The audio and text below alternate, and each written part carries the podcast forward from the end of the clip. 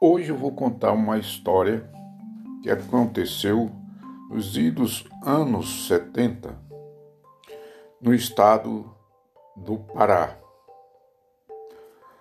Um jovem tinha comprado uma terra em que a água, de acordo com o período do ano, era pouca. E ele tinha um vizinho que tinha o mesmo problema. Então os dois combinaram que iriam furar um poço semi-artesiano, um em cada sua propriedade, e combinaram de trazer a pessoa responsável para fazer este trabalho. Na na propriedade do amigo dele, o poço deu com água com 18 metros. E deu água boa, água mineral, coisa de primeiro. Mas na propriedade desse meu amigo, ele tinha. A pessoa que veio furar o poço viu que ele tinha muito cano então, é, ele deixou o, a pessoa que furava o cano na chácara e foi para a cidade.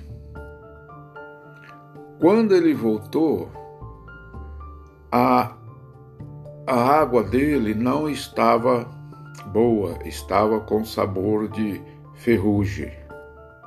Ele perguntou então para o o responsável por que daquilo. Aí ele falou que aquilo ia passar, logo ia vir água limpa. Então tudo bem, acertou tudo, pagou, né? Na na cisterna dele, né, no poço dele, o rapaz colocou 50 metros, sendo que o normal na região seria 10 metros mas devido ele ter visto muito cano, ele quis furar mais e também para ganhar mais. Quando então não não conseguiu resolver o problema da água com sabor de ferrugem. Passados-se dois anos, né? Ele encontrou como ajudante que fez o poço na terra dele. E ele questionou para ele, fulano, é, por que, que, que não resolveu a, a água lá, não saiu água boa, tudo. Aí falou, olha, seu Pedro, eu tô trabalhando com poço semi-artesiano, eu comprei minha tralha. E ali para resolver, a gente tem que furar ali 8 metros distante e combinou o preço, tudo direitinho, né? E passado uma semana, o rapaz apareceu lá com a garrafa de água no escritório dele.